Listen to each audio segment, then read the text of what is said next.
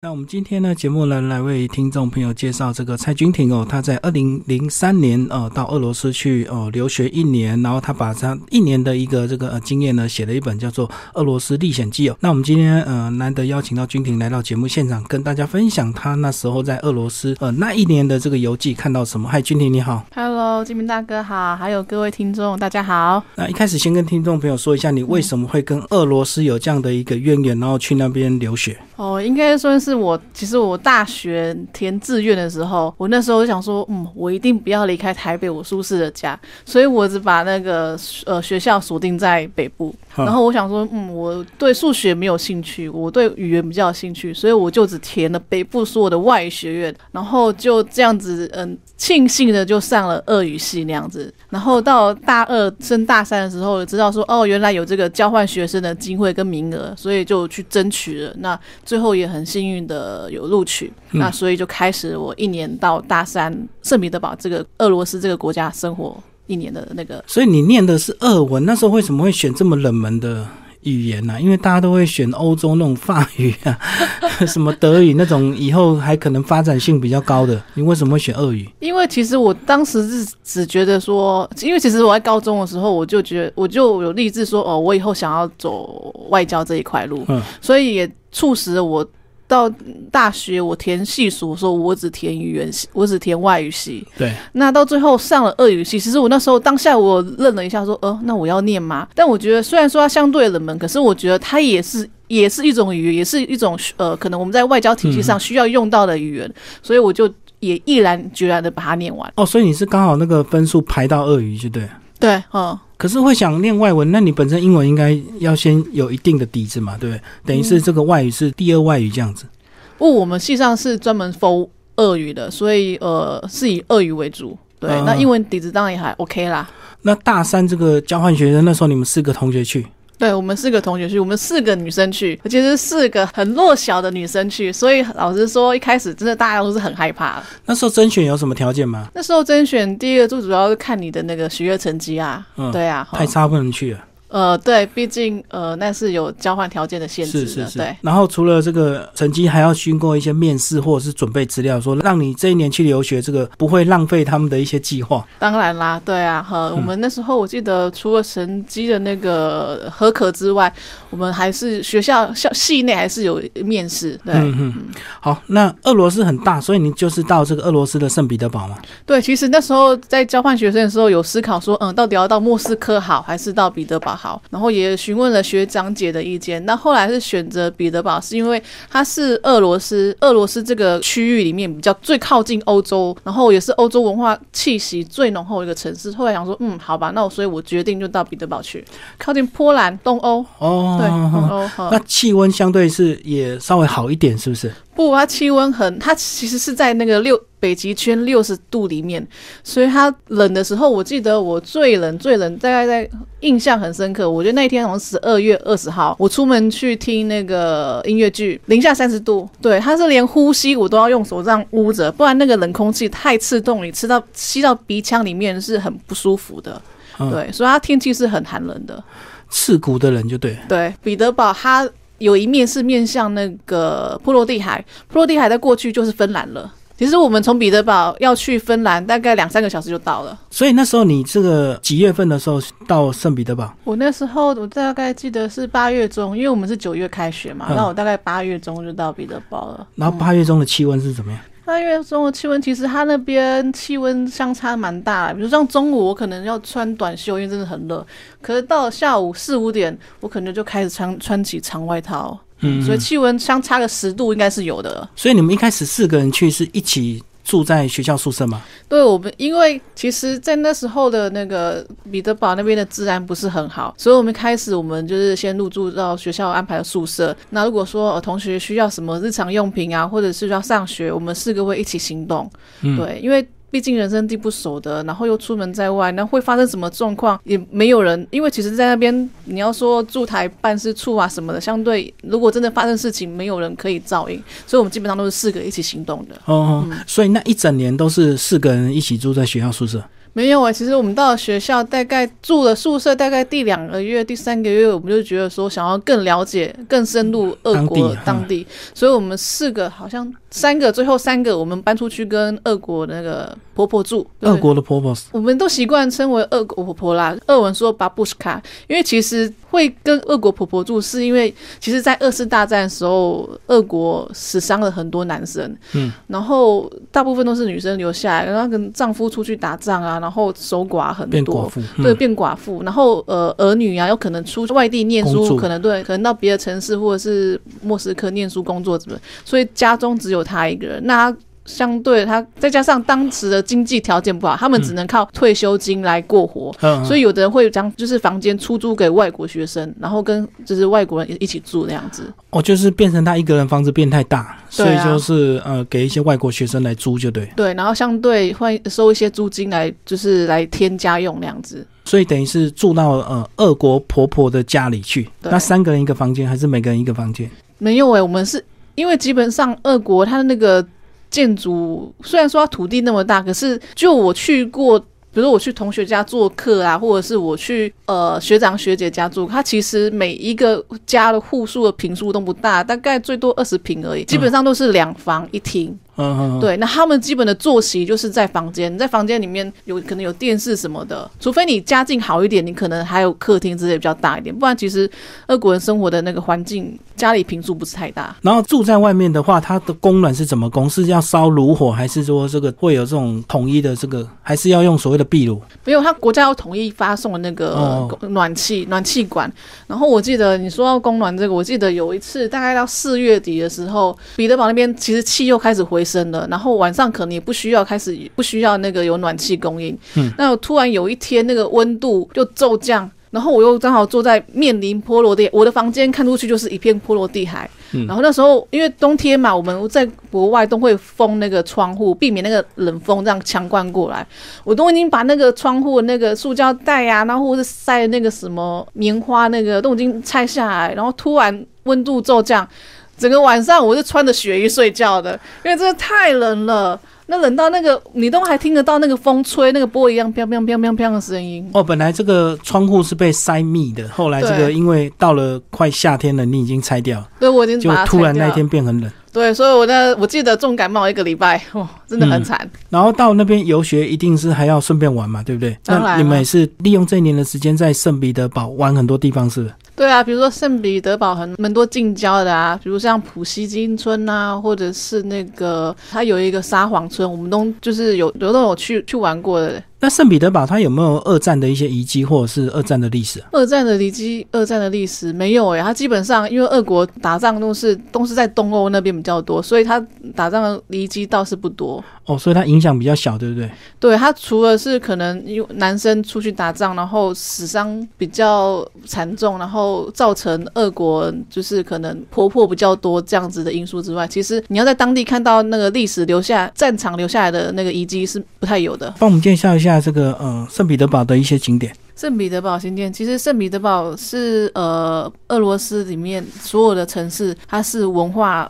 艺术指标一个中心。如果跟莫斯科比的话，我觉得彼得堡又更胜莫斯科。那比如说呃，我们常常知道说很多嗯诺贝尔的得奖，其实俄罗斯它本身就是一个诺贝尔得奖大国。那说到诺贝尔，我们都知道什么文学奖啊，或者是呃物理学奖，或者是化学奖什么的。那就文学方面来说，哈，我们都知道，俄国不管是音乐，或者是戏剧，或者是它的芭蕾舞，它的文化气息真的是很浓厚。说讲到景点，比如说我们知道的柴可夫斯基很有名的世界有名的那个伟大音乐家，嗯他的故居我们可以是在彼得堡这个地方，我们就可以去参观。对，然后对于画画来说，他们俄国很应该是专精的是写实主义。那写实主义又推崇呃列兵，那列兵。他也是本身也是那个彼得堡人，所以我们到如果你是对画画有兴趣，或是你是这方面的专家的话，我觉得你可以到俄国去来一个呃列兵之旅，就是、嗯对。那再来说，其实彼得堡它以前也是沙皇的那个首都，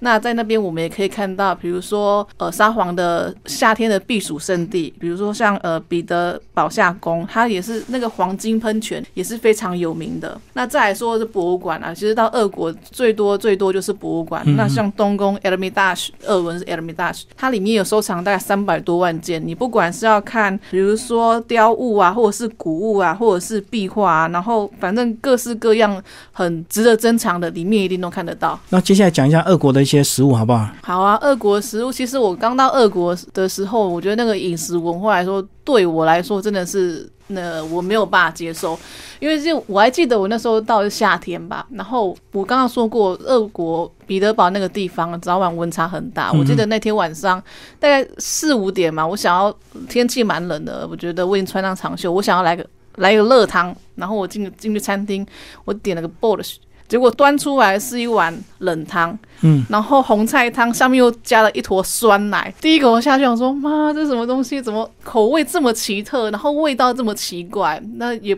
不咸，然后酸酸的那样子。所以俄国饮食文化再加上说，他那边可能因为天气冷吧，然后所以都吃一些很高热量的东西，比如说我们俄国人很流行就是面包，然后上面奶油可能快比面包还要厚。嗯嗯，对，然后俄国人也很爱喝我们说的巴达，伏特加，加对嗯，因为可能天气冷，喝了可以暖和暖和身体。刚刚讲的那个酸奶，这个也是他们这个常常在喝的饮料，是不是？就是他应该是说，如果我们到俄国餐厅，如果说我要点一个很正常的 set，它是一定会出的前汤。好，那其实我们俄国食物，我们最常看到有这个鱼子酱，对不对？所以在那边也是算高档的料理嘛。当然啦，在俄国也是，虽然说俄罗斯它产鱼子酱，但是在那边的价格可能相对其他国家来讲便宜，但是在俄国也是算高档食物啦。然后鱼子酱的话，它俄国有分黑色的鱼子酱跟红色的鱼子酱，那黑色又比红色来的更高档一点。不懂鱼种是吧？不同鱼种对，然后因为它的那个黑色的鱼子酱，它的那个比较难难取得，所以在超商可以买到罐头的鱼子酱吗？会比较便宜吗？超商你要买到黑色跟红色鱼子酱，基本上都还买得到，嗯，一定。可以的。然后你那一年是大部分都是在在家自己煮，对不对？这样比较省钱嘛。对我那一年在家自己煮，其实我也是偶尔会跑到外面去吃啊，因为其实你到当地你就一定得入境水属嘛，嗯所以其实到后来我反而俄国食物对我来说不是什么太大问题。我我记得我刚到俄国的时候，我妈打电话过来说你还可以吧，我说我真的没有办法适应。我妈寄了一大箱的那个沙茶酱，然后冬粉什么过来，调味酱就对。对对对对，可是到后来已经不需要。我其实其实，比如说他们那个什么 b l i l i n 就是他们的煎饼啊，或者是当地的一些 Kvass 路边的饮料，我觉得我已经很 OK 了。就习惯了，就对。对，哼哼。然后后来这个呃，当你这个快要回来的时候，你后来带了哪些纪念品回来？不管是到俄罗斯或是到莫斯科，我觉得我们一般人对俄罗斯，你一定有的印象就是那个套娃俄，罗斯中国大陆娃娃说对俄罗斯娃娃，然后俄语就是 r o s k a 对，那个套娃是一定要带回来做纪念的。对，最多可以套到几层啊？最多可以套到十六层，哦 对，真的套到最后一个真的是很 mini 的一个对一个情况。然后像我那时候要回来的时候，我也特地带了那个鱼子酱回来。嗯我想说、嗯，台台湾是不太容易，可能我们超市都没有来俄要买的话，没有德国来那么那么方便，所以我特地带了那个鱼子酱回来。给我爸妈吃，然后还有另外一个 h l e b 俄国的那个一般人很常吃到那个面包，可是就我们刚到，或者是我我给我带回来给我朋友吃，他们会觉得那个可能是因为麦子发酵的方式不一样，它吃起来那个酸味非常的强烈。然后你那时候有喝俄罗斯的这个 v 嘎吗？那嘎我浅尝一口，但是那个酒精浓度太高，所以我也整整一年我也仅仅止于那一口而已。就沾那一口就对对。对对对对，哈。嗯哼，那时候的消费跟现在比，大概有这几年有涨很多吗？这几年物价涨很多，像我，我那记得我那时候在彼得堡念书的时候，呃，我可能去买一个薄饼，可能只要二三十块，折合台币二三十块就好。但我前年我有再回到俄罗斯，不是彼得堡，但是我到莫斯科，我可能路边随便买一个薄饼来吃，就要五六十块了，那个物价等于涨一倍有了。那天气应该都差不多吧？这个暖化之后，俄罗斯有变比较不冷吗？我想还是一样冷啦，对，还是一样冷，而且它又是特别是在彼得堡，特别又是在北极圈里六十度里面，对，所以并不会说暖化。所以如果果到彼得堡或者是到莫斯科，几乎这个都可以利用这个所谓的地铁嘛，对不对？对，基本上他们的地铁文化是非常发达的，嗯而且莫斯科的，我觉得莫斯科的那个地铁可以看的东西又比彼得堡多。然后我知道你到那边这个没事的时候，你也会去看看歌剧嘛。那有没有哪一些是经典的名剧是呃俄国常常在演的？有啊，比如说我们最常来台湾国国家歌剧院表演就是《天鹅湖》啊。哦，对啊，俄国的，俄国的天鹅湖，或者是胡桃钳啊，这些都是世界的经典名句。最后，精灵帮我们总结你那一年的这个留学的这个经验，好不好？这个二零零三年到现在已经十几年过去了，真的。然后这个呃，你觉得那一年的经验对你后来这个不管是工作或者是人生有哪有哪一些影响？我觉得对我的人生观，还有我之后的对事情看法的影响还蛮多。因为其实我大学的时候，我大二是大学会长嘛，然后其实身边就是很多常常都不时就是啊，我要办活动什么，然后身边一定是很多人，然后每天就这样嘻嘻哈哈很开心的过日子。可是真的把我丢到俄国的时候，我有一段时间是很不能适应，因为你知道说天气那么冷，没有事情，大家就是赶快回家。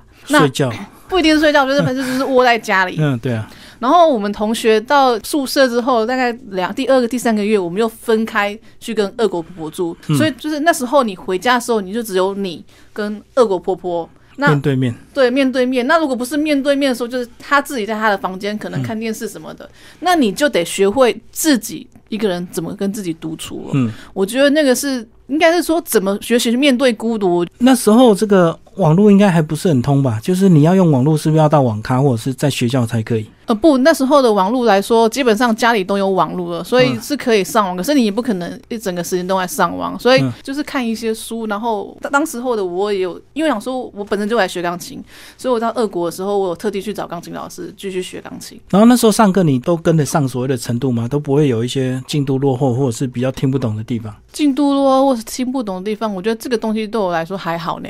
学学业上来说，不是太大的挑战或是问题那样子。然后等你回来之后就大四，对不对？对，等我回到大四了。然后有一些课业是不是有衔接的问题？课业衔接问题，我觉得倒还好，因为其实，在俄国，你一出门讲的就是俄语。我觉得在那里一年回来大四，那个程度真的是又比同时期的同学俄语程度好很多，是真的没有。然后后来是什么原因，那会让你这个出第一本书《咬一口圣彼得堡俄罗斯历险记》？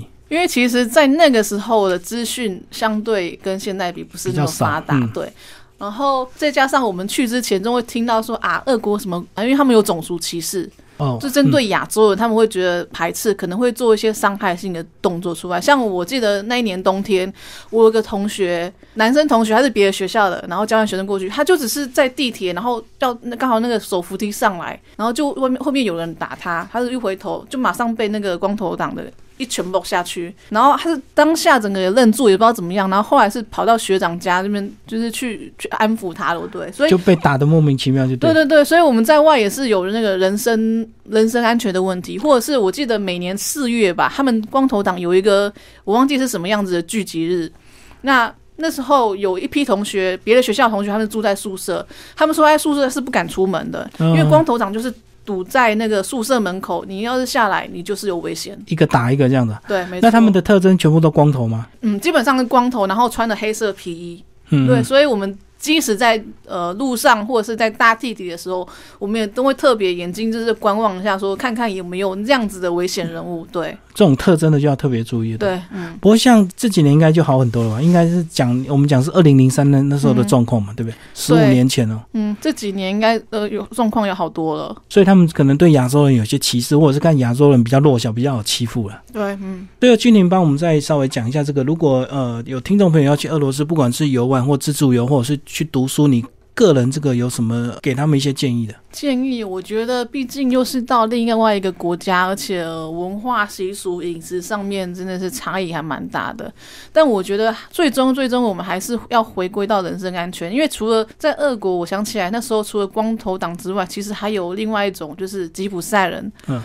他可能像我自己本身，我就遇到吉普赛人的抢劫。我就是那天我记得，我就拿个水瓶，然后我走到呃涅夫斯基大道上面，我要去正要去听音乐会，嗯，就有那个吉普赛的小孩，然后从我手上那样子把那个水瓶上一抢，抢水跑掉。嗯对对对，那这倒还好哦。还有我还有那个同学，他是去逛市集，然后包包背后面就是感觉包包背后有有人在动他，然后一看后面是一个吉普赛人，然后赶快把包包这样反过来看，已经被划了一个洞。哦，扒手已经被划开了，对啊，所以嗯我觉得再怎么样还是回归到自身安全最重要的。